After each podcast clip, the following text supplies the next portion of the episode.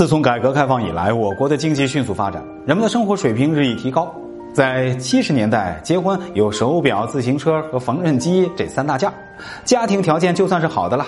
现如今啊，已经要求是有房子、车子和票子了。仅仅五十年，我们就发生了翻天覆地的变化。观天下经济，聚财经要闻，我是老朱。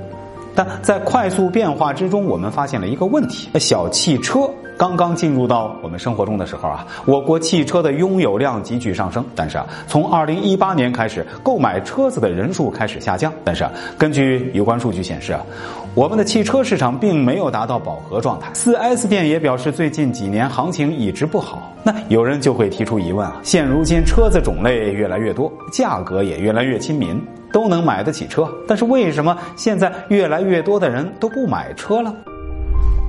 交通堵塞成为常态。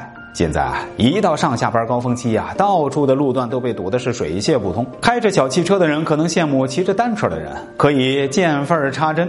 虽然城市的道路修的是越来越宽，架起了高架，但是私家车以及出租车的数量是无比庞大的。当交通堵塞成为常态化，本来为了出行方便的汽车也变得不方便了。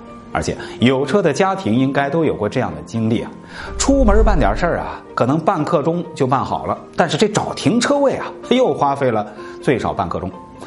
终于找到停车的地方，发现距离办事的地方呢还有两站路呢，想必此刻内心是无比绝望。所以啊，这就造成了办事效率极低。